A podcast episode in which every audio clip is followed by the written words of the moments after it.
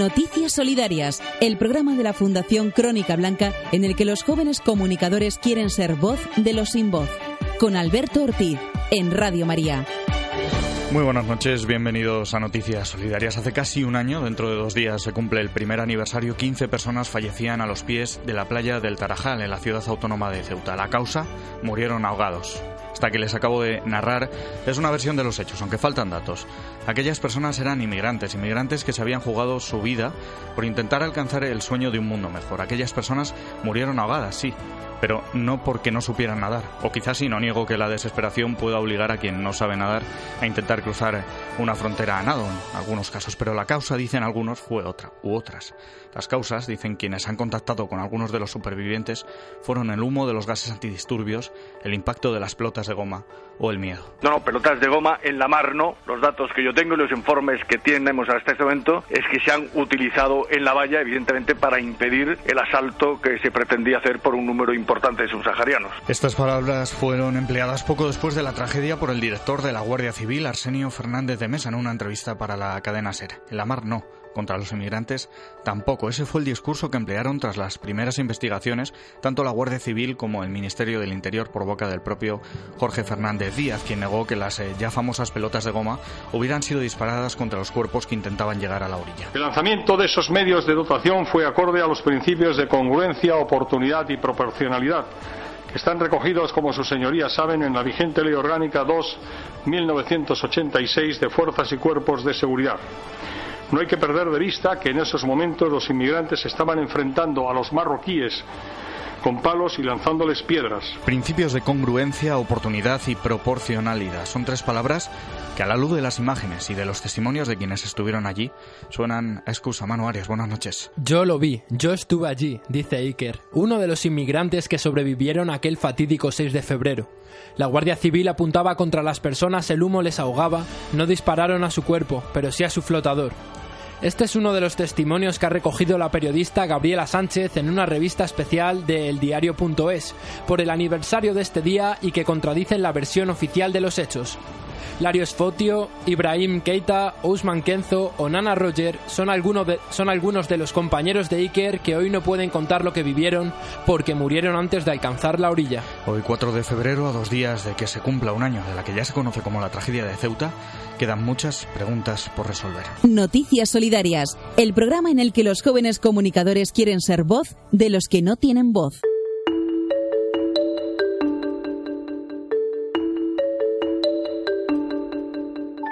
Son muchos los interrogantes, muchas las versiones alternativas a la oficial, testimonios que niegan lo que el gobierno ha intentado repetir una y otra vez a través de comunicados oficiales. Pero hay más preguntas. ¿Por qué se considera un peligro que la llegada de inmigrantes se produzca en frontera? ¿Por qué hay que repelerles como si fueran soldados enemigos que vienen a conquistarnos? ¿O por qué el, el uso de material antidisturbios, aunque sea oportuno, congruente y proporcional, se tiene que emplear contra ellos? ¿Congruente con qué? ¿Proporcional hacia qué? ¿O oportuno precisamente cuando murieron 15 personas? Son muchas las preguntas que no tienen respuesta. Preguntas muchas veces con una respuesta demasiado fácil, la verdad.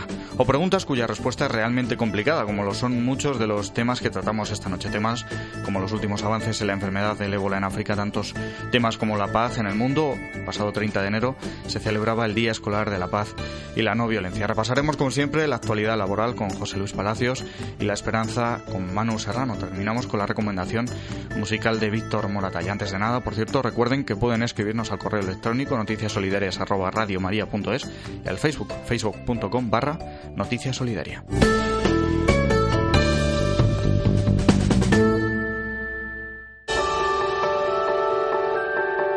Estás escuchando a Alberto Ortiz, Noticias Solidarias, en Radio María.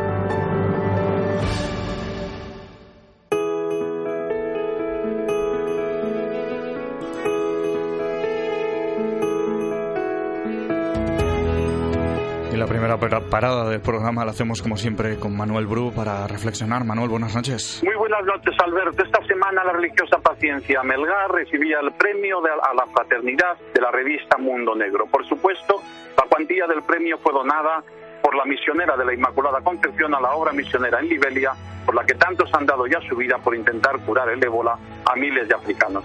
A paciencia la conocen todos los españoles porque su sangre, inmunizada a la enfermedad tras su curación, sirvió para curar a su vez a una enfermera española contagiada pero a paciencia no la conocemos desgraciadamente por la razón por la que ha recibido este premio de la revista más prestigiosa sobre actualidad africana editada por los misioneros combonianos, a los que hasta algunos medios de comunicación españoles, como la no menos prestigiosa agencia EFE, ni siquiera deben conocer cuando publican que el premio lo recibió la religiosa de una revista colombiana en lugar de comboniano.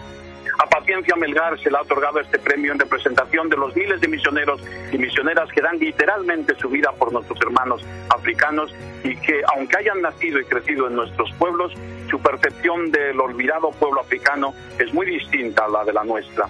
Ellos no solo dan su vida por las víctimas de múltiples enfermedades, sino por la vida de los refugiados de cientos de guerras civiles que desconocemos o cuya vida languidece por falta de alimento o por falta de agua, con la paradoja de que la mayor parte del agua que al resto de los continentes nos llueve es gracias a los bosques africanos. Pero si hablamos de las enfermedades, resulta que el ébola, que se ha cobrado la vida de miles de africanos, es en la lista de las enfermedades contagiosas mortales que campan a sus anchas en África la menos dañina, muy por detrás, por ejemplo, de la malaria.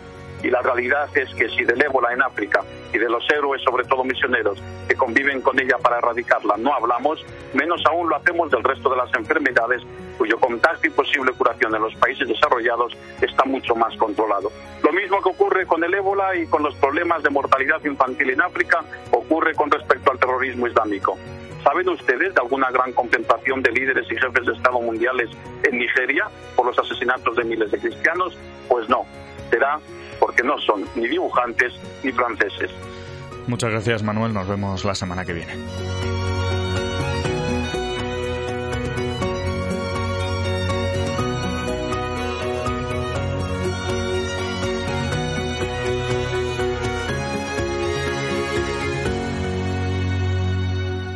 Escríbenos tus comentarios, opiniones y sugerencias a noticiassolidarias@radiomaria.es.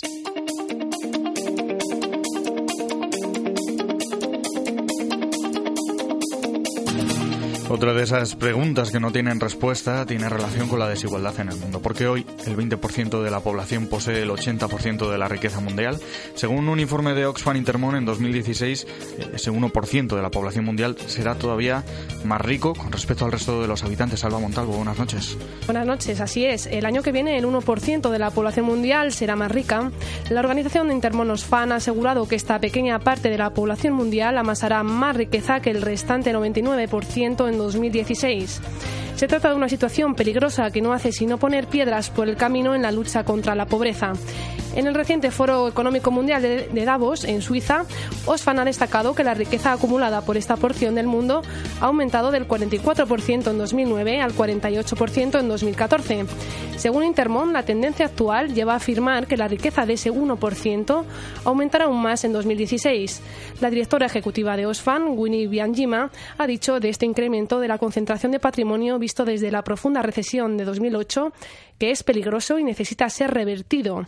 Intermon es consciente de que hay un lobby financiero que hace que la distancia entre norte y sur se amplíe más. La capacidad de hacer fuerza, de hacer presión que las élites tienen sobre las leyes nacionales e internacionales y sobre las prácticas que esas leyes llevan es muy alta. Tenemos muchos ejemplos combatimos contra ello. Llevamos años haciendo intento de que haya una tasa a las transacciones financieras. Sabemos que hay un lobby financiero que es muy fuerte, con muchos intereses y que logra que esa tasa se vaya retrasando y vaya siendo cada vez más frágil.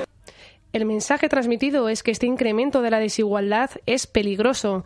La misma directora ha afirmado en un diario británico que estamos viendo una concentración de la riqueza captando poder y dejando a la gente sin voz y sus intereses descuidados. La brecha, pues, entre los más ricos y el resto del mundo está aumentando y muy rápidamente.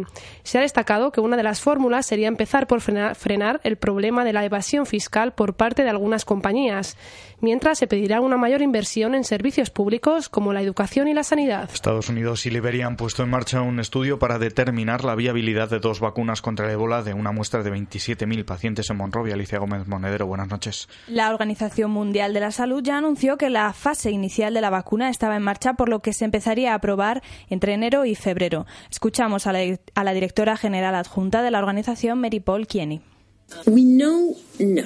Lo que sabemos ahora es que las dos vacunas que están en la fase 1 de ensayos clínicos tienen un perfil de seguridad aceptable. Las dos nuevas vacunas podrían suponer un salto cualitativo en la lucha contra un virus que ha matado a más de 8.500 personas en el oeste de África. Las vacunas ya han sido probadas en animales y en grupos reducidos de personas. Así han recibido la autorización pertinente para pasar a la siguiente fase del estudio, la prueba en humanos a gran escala. A pesar de la disminución de infectados, la Organización Mundial de la Salud sigue considerando al virus de ébola como una emergencia de salud pública de importancia internacional. Pues precisamente este domingo la misionera de la Inmaculada Concepción Paciencia Melgar, superó el, que superó el virus del ébola, ha recibido el premio Mundo Negro a la Fraternidad. Así es, la hermana Paciencia ha recibido este galardón por su trabajo sanitario y promoción de la mujer realizado en Monrovia durante la crisis del ébola. El director de la revista Mundo Negro, Jaume Calvera, hizo entrega del premio.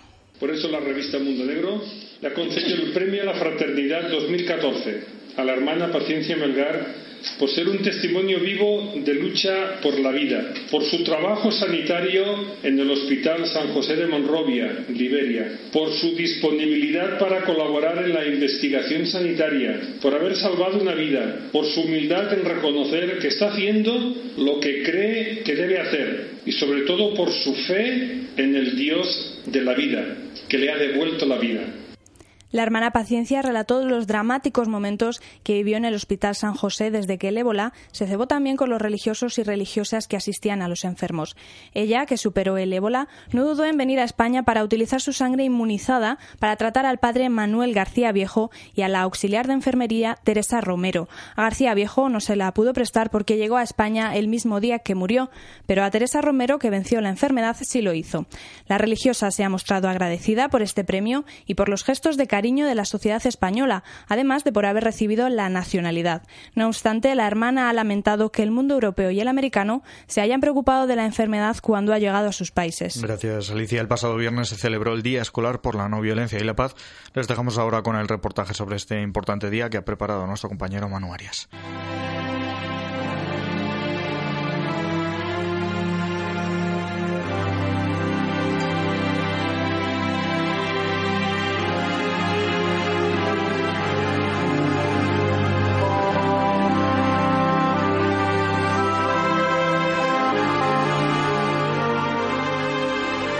Hoy vamos a hablar del Día Escolar de la No Violencia y la Paz.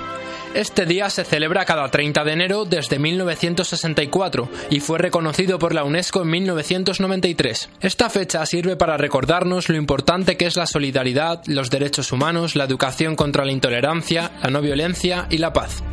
Además, este día conmemora la muerte de Mahatma Gandhi, considerado el hombre que mejor personifica la paz por excelencia. Gandhi instauró métodos de lucha social pacíficos como la huelga de hambre contra los británicos y trató de reformar la sociedad tratando de integrar a las castas más bajas de su país. Fue todo un héroe nacional en la India ya que fue encarcelado en varias ocasiones y fue asesinado por defender sus ideales. En la misma línea, cabe mencionar a Martin Luther King, mundialmente conocido por encabezar el movimiento por los derechos civiles para los afroamericanos en Estados Unidos. Quiso acabar con la discriminación racial empleando medios no violentos, por lo que recibió el Premio Nobel de la Paz en 1964. Por desgracia, cuatro años después murió a manos de un segregacionista blanco. Vamos ahora a escuchar el que fue su último discurso.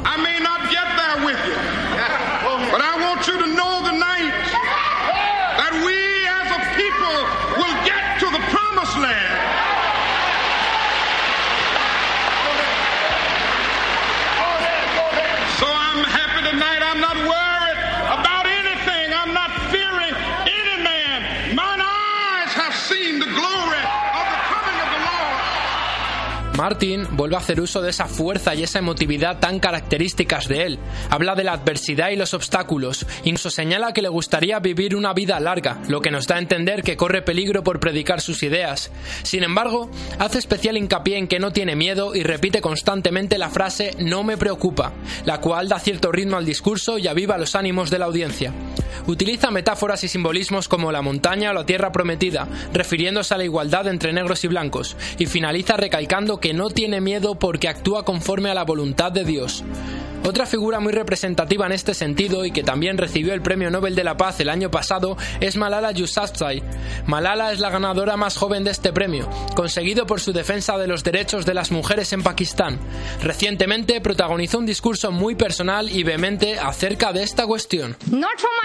No hablo por mí, sino por la voz de los que no tienen voz. El 9 de octubre del 2012, los talibanes me dispararon en la parte izquierda de mi frente. Le dispararon a mis amigas también. Pensaron que las balas no silenciarían, pero fallaron.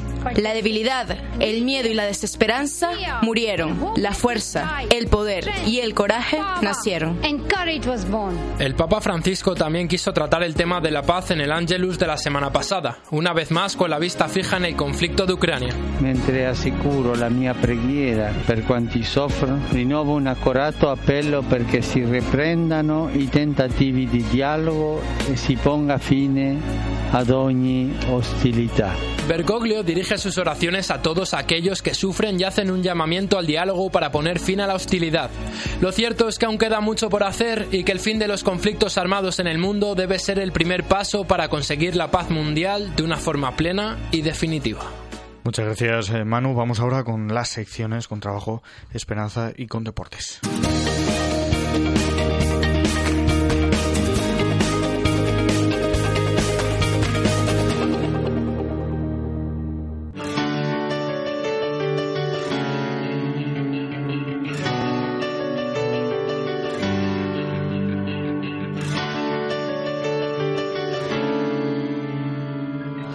Este martes hemos conocido los datos del empleo. Los analizamos ahora con José Luis Palacios. José Luis, buenas noches. Buenas noches, Albert. Acabamos de conocer los datos de paro suministrados por las oficinas de los servicios públicos de empleo. Y de nuevo volvemos al baile de cifras habitual en estos casos. Desde el gobierno, empeñado en imponer la percepción de que empezamos a salir del negro túnel en el que hemos estado tanto tiempo, insisten en que a pesar de que el desempleo ha aumentado en el mes de enero, lo ha hecho mucho menos que en otros meses de enero de años anteriores. Había apuntados en las antiguas oficinas del INEM casi 8.000 parados, más que en diciembre de 2014. En total, el número de parados registrados ascendía a 4,5 millones de personas al 31 de enero. De hecho, es la menor subida del paro en un mes de enero desde 2007. La Secretaría de Estado de Empleo en Gracia Hidalgo ya se encarga de hacer eh, el subrayado en el lado positivo de una noticia tan mala como es siempre el aumento del desempleo. En cierto modo, es cierto que la tendencia parece haberse revertido, como la encuesta de población activa de todo el 2014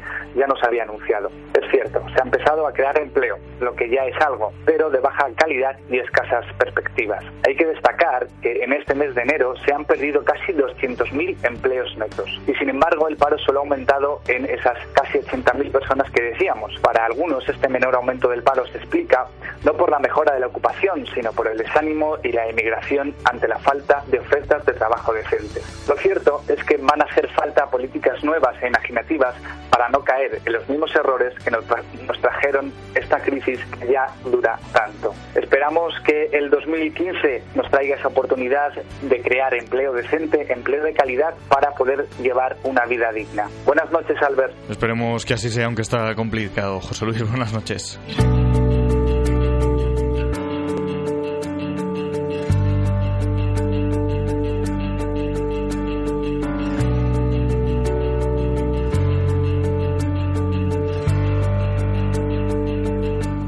Noticias Solidarias en Radio María.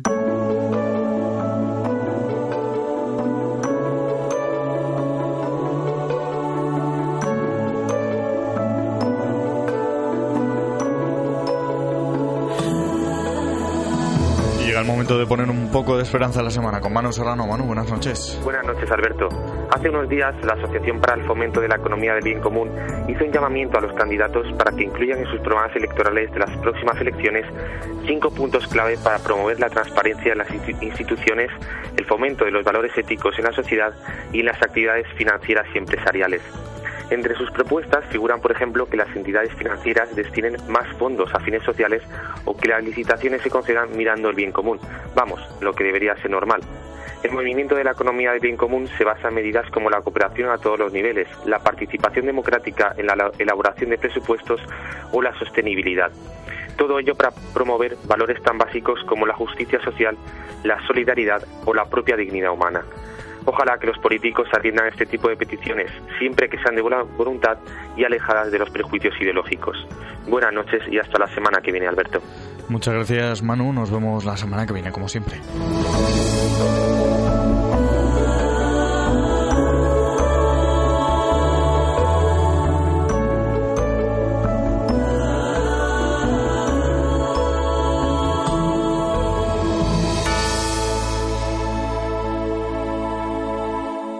Estás escuchando a Alberto Ortiz, Noticias Solidarias, en Radio María.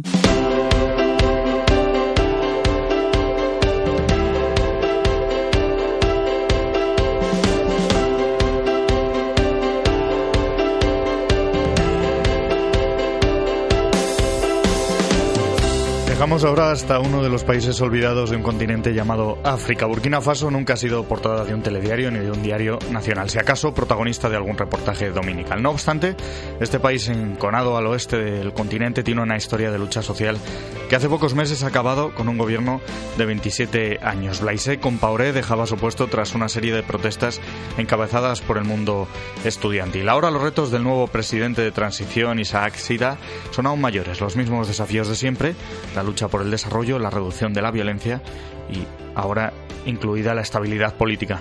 Venceslao Belém es sacerdote natural de Burkina Faso y ha venido a España a continuar sus estudios y hablamos hoy con él para descifrar las claves del futuro del país. Venceslao, buenas noches.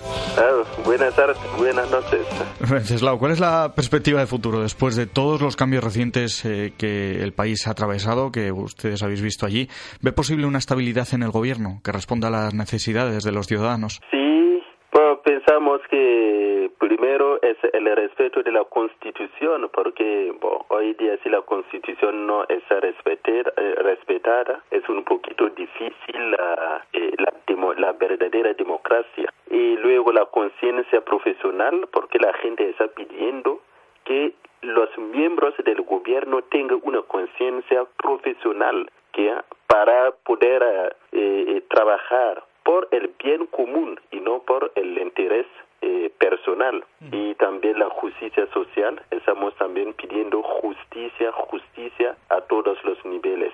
Entonces nosotros pensamos que la perspectiva de futuro sería eh, de manera general una paz social que pueda tranquilizar a todos. Y una estabilidad en el gobierno a 100%, de momento no, porque finalmente son los antiguos uh, colaboradores del expresidente que están ahora en el poder, en el gobierno, y tal vez estarán en el gobierno los años que vienen. Entonces nosotros pensamos, eh, de momento no, pero hay algo que va a cambiar. ¿ah? El respeto, la conciencia que la constitución debe ser respetada, pensamos que eso sí. Y en parte, bueno, empiezan a responder a las necesidades de los ciudadanos, a la que piden la necesidad fundamental es el respeto de la constitución y luego bueno, eh, lograr eh, a tener a todos los miembros del gobierno eh, que sean personas conscientes del bien común. Y hoy día la gente ha logrado a, pedir al gobierno la dimisión de dos nuevos ministros. Ministros que eran parte del gobierno anterior, ¿no? Intuyo. Eh, no, son miembros uh, del gobierno actual, de la transición. ¿Y por qué han pedido? después de revisar un poquito su vida anterior, dijeron que no hay una probidad de vida. Venceslao, decíamos que, que dos eh, han pedido, bueno, la sociedad ha pedido la dimisión de dos eh, antiguos, bueno, de dos actuales ministros de, del gobierno, ¿verdad? ¿Por qué ha sido esto? ¿Por qué ha ocurrido? Bueno, parece que hay uno, el eh, de, la comunicación, era, tenía algo que no estaba bien en su parece que ha estado estuvo en eh, Estados Unidos y allí no fue fácil. No conozco bien la, naturaleza de, pero pidieron su dimisión. El ministro de la, pienso que es, no sé, no sé ahora mismo, él era durante el antiguo régimen eh, el procurador nacional. Y había negado a la, hacer justicia cuanto a la, al asesinato de un periodista. Y hace desde 98 y hasta ahora no sabemos la verdad sobre su asesinato. Entonces él también aceptó finalmente dimitir. En cualquier caso, y a pesar de bueno de las eh, inestabilidades en el gobierno con la salida de estos dos ministros, en cualquier caso y aunque se respetase eh, la Constitución, es difícil hablar de democracia con una esperanza de vida en un país eh, de 55 años, con seis médicos por cada 100.000 habitantes y con, las, eh, con los problemas estructurales que, atraviesa un país como Burkina Faso. Cuando tenemos estas condiciones, eh, supongo que es difícil hablar de, democracia más allá de la, del cumplimiento de la Constitución, ¿no? en parte yo diría no, no es difícil hablar de democracia con una esperanza de vida de 55 años o con seis médicos uh, para cada eh, 100.000 habitantes, porque la democracia no es uh, eh, relativa a la esperanza de vida, sino la forma de la democracia que es una forma de organización social que da la titularidad del poder al conjunto de la sociedad, ¿ah? que es un sistema de gobierno que asocia todo el mundo, es el poder del pueblo por el pueblo y para el pueblo. Entonces, por eso, para mí, bueno, no es difícil hablar de democracia con una esperanza de vida de 55 años. Sería difícil hablar de democracia en una nación en que la constitución, que es la ley fundamental que organiza los poderes públicos y define los derechos fundamentales de los ciudadanos está manipulada, hmm. sujeto a cambios para quedarse perpetuamente o a vida en el poder. En ese caso es difícil hablar de democracia. La democracia, al contrario, debe permitirnos hacer subir la esperanza de vida ¿Cuáles son los retos que afronta el país más allá de, del cumplimiento de la Constitución, del respeto de los derechos humanos? ¿Cuáles son los principales problemas, los principales desafíos que el gobierno de transición y que el gobierno que venga después del, gobierno de transición tiene, tiene que cumplir? Vale, yo diría primero es, el caso del paro. Hay muchos jóvenes estudiantes, algunos han eh, terminado su carrera pero quedan sin trabajo. Entonces, lograr dar eh, el la posibilidad de tener trabajo a esos estudiantes queda un, desafío. Como en el país no hay trabajo, esos estudiantes están buscando trabajo fuera del país.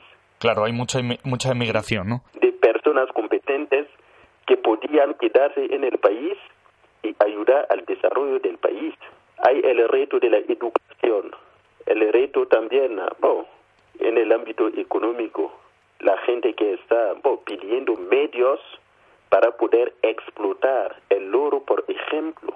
Hay oro, pero no tenemos medios para explotarlo en condiciones ah, justas. Claro. Sí. Y seguir también ah, el diálogo islamo-cristiano que asegura la paz social, la paz entre los uh, cristianos y los musulmanes y seguir eso y ayudar a muchas uh, personas, sobre todo en los pueblos, a tener agua potable y a construir uh, dispensarios médicos en esos pueblos.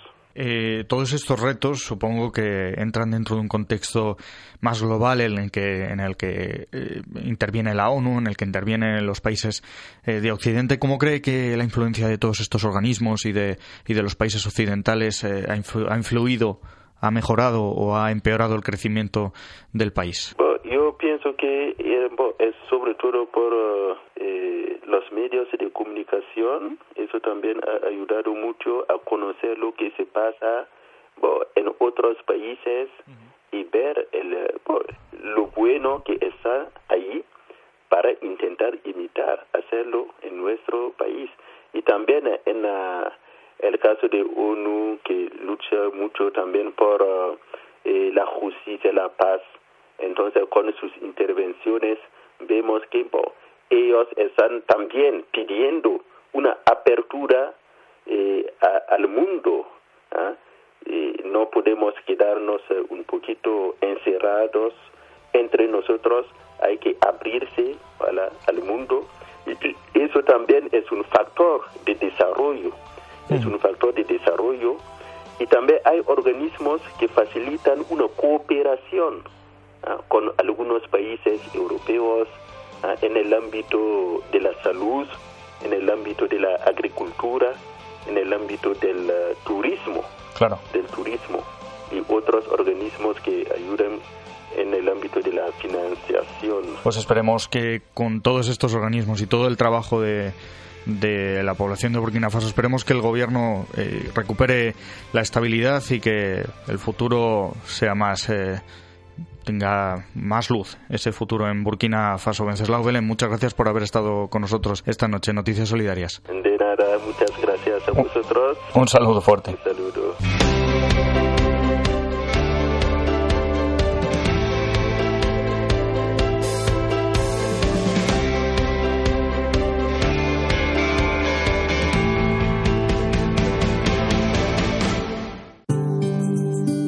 Noticias Solidarias, el programa en el que los jóvenes comunicadores quieren ser voz de los que no tienen voz.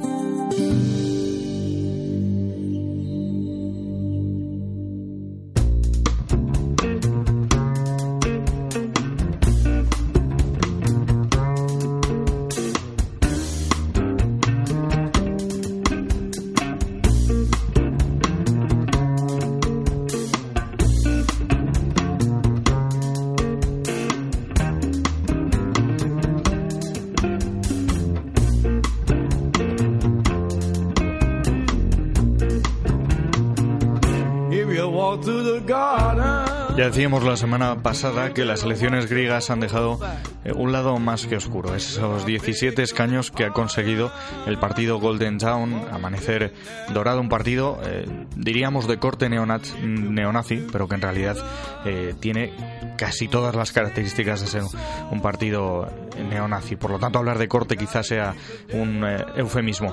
De eso vamos a hablar esta noche en la sección de a fondo con Rodrigo Moreno. Rodrigo, buenas noches.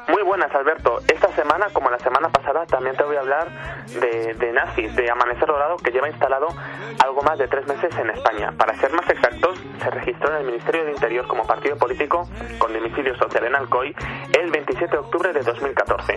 Su presidente fue detenido en 2001 por difundir propaganda neonazi, formó parte del Círculo de Estudios Indoeuropeos, que fue desarticulada en 2004 por apología del odio racial y la violencia, y encabezó la candidatura de Alianza Nacional en Alicante.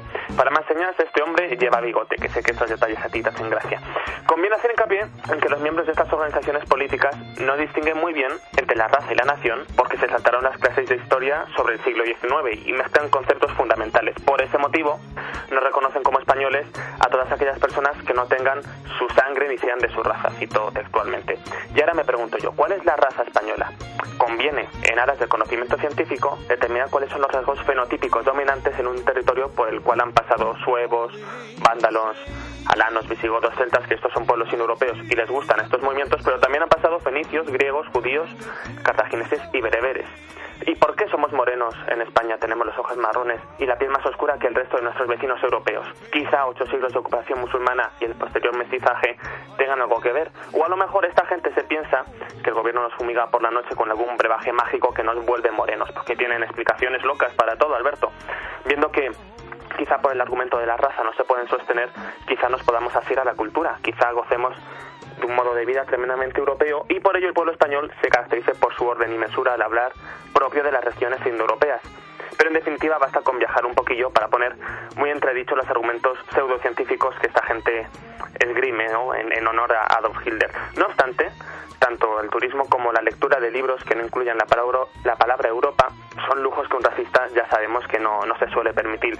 Es fácil resumir el, ideario de este tipo de asociaciones. Consisten en formar grupos estancos, premiar la obediencia y culpar de las desgracias personales a aquellos que no se pueden defender a los más débiles de una sociedad, en este caso a los inmigrantes. Por eso quiero aprovechar mi espacio de participación en este medio para formular dos deseos, Alberto, dos buenas intenciones que tengo. Primero, que las hijas de estos activistas encuentren el amor en los brazos de algún fornido extranjero de tez oscura y les bendigan con unos bonitos nietos fruto de una unión interracial que seguro que hacen que sus padres y abuelos y estas generaciones con la semilla del odio cambien de opinión. Y segundo, que se planteen que si unos salvajes, como ellos los llaman, que no tienen formación reconocida, ni contactos, ni dominio del idioma, son capaces de arrebatarles su puesto de trabajo, a lo mejor es que tampoco son unos genios en lo suyo.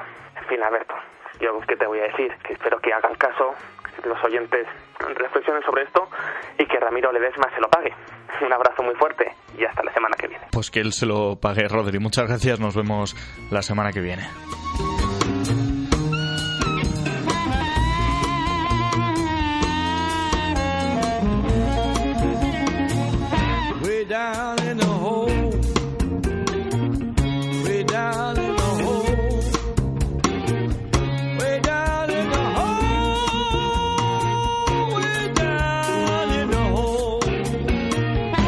Estás escuchando a Alberto Ortiz, Noticias Solidarias, en Radio María.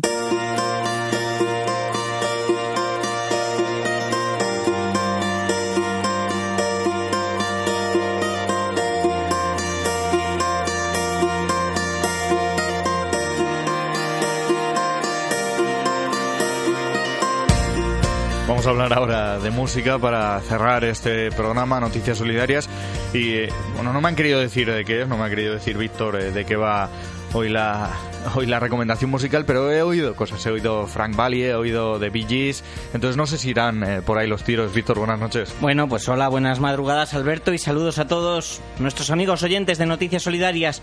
Fiebre del sábado noche o la canción de Gris que fue cantada por Frankie Valli del grupo de Four Seasons, entre otros. Seguro que cuando hablo de estos temas, así sueltos, no sabréis a qué me refiero. Pues todo tiene un nexo de unión, y ese es ni más ni menos que el grupo disco de los 60 y 70 más importante de la historia de la música, los Gees, que lo formaron los hermanos Gibb, Robin, Maurice y Barry. Ellos fueron los artífices de, los, de las dos creaciones referidas al principio y de más éxitos. De los tres solo queda uno vivo, uno vivo, Barry, pero hoy voy a resucitar a su hermano Robin porque es él quien va a volver a cantar este tema que fue el último que compuso y puso voz. ¿Por qué digo esto? Antes de morir, dejó como legado cultural un concierto musical, audiovisual y operístico que compuso y preparó con su hijo R.J. Gibb y la Royal Symphonic Orchestra de Londres que se llama Titanic Requiem se llevó a escena en 2012 con motivo del centenario de la pérdida del transatlántico más grande del mundo, el Titanic. La penúltima canción de esta obra, Don't Cry Alone, fue la última que Robin interpretó en su vida y hoy es la que vamos a escuchar. ¿Queréis saber por qué la he elegido? Estad atentos.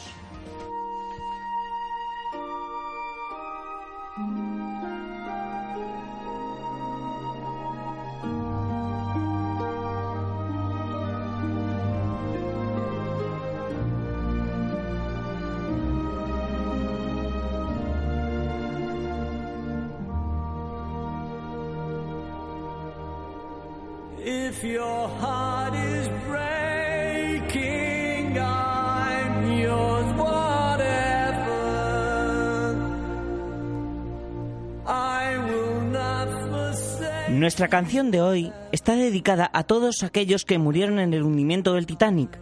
Pero solo se basa en esta situación, porque la intrahistoria que recoge consiste en el diálogo que hay entre dos personas, una viva y otra fallecida. ¿Cómo se explica esto? No es un diálogo normal, ¿verdad?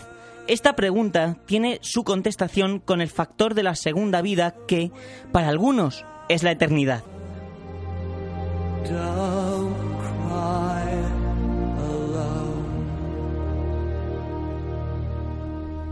As the sun sets, new suns are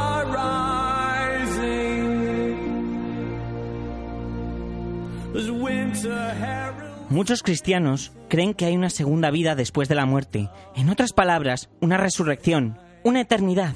En la película de Disney, El Rey León, Mufasa le dijo a Simba que la segunda vida se encontraba en las estrellas, el lugar donde viven nuestros antepasados y personas más queridas, y que ellos siempre se acordarían de nosotros cada vez que miráramos al cielo por la noche.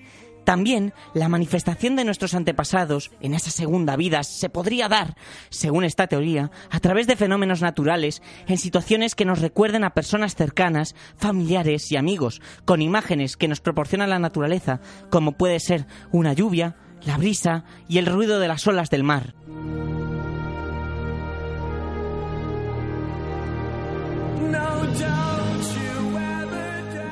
En este tema, el que vive está llorando por haber perdido a la persona que más quería y ella le dice desde el cielo lo siguiente.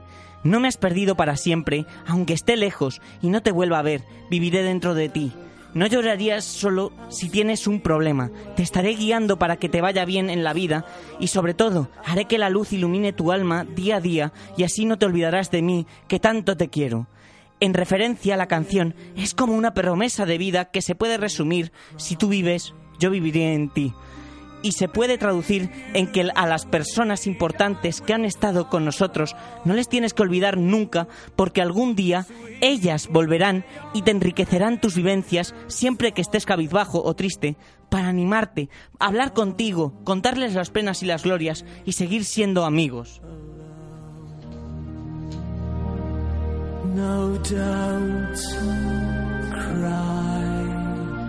Pues eh, precioso tema, ¿verdad, Víctor? Precioso, no me lo habría dicho mejor. Pues eh, muchas gracias, eh, Víctor. Nos vemos la semana que viene y sigue recordando, recomendándonos temas así de, de, bonitos.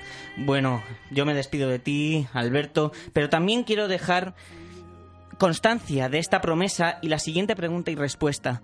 Me despido diciendo, ¿estamos solos en nuestra vida cuando un amigo o ser querido se va?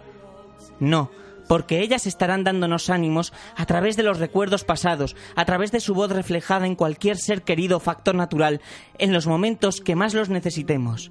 Bueno, pues hasta pronto, Alberto, y nos escuchamos el próximo martes a la misma hora en el mismo dial. Se despide Víctor Moratalla, vuestro amigo musical. Pues que así sea, Víctor. Eh, nos vemos la semana que viene. Se despide también en el control técnico Jorge Barrantes, un servidor eh, en los micrófonos. Hoy Alberto Rodríguez. Eh, recuerden que pueden escribirnos al correo electrónico noticiasolidarias arroba radiomaria.es, al Facebook, facebook.com barra noticia solidaria. Nos vemos la semana que viene. Sean buenos.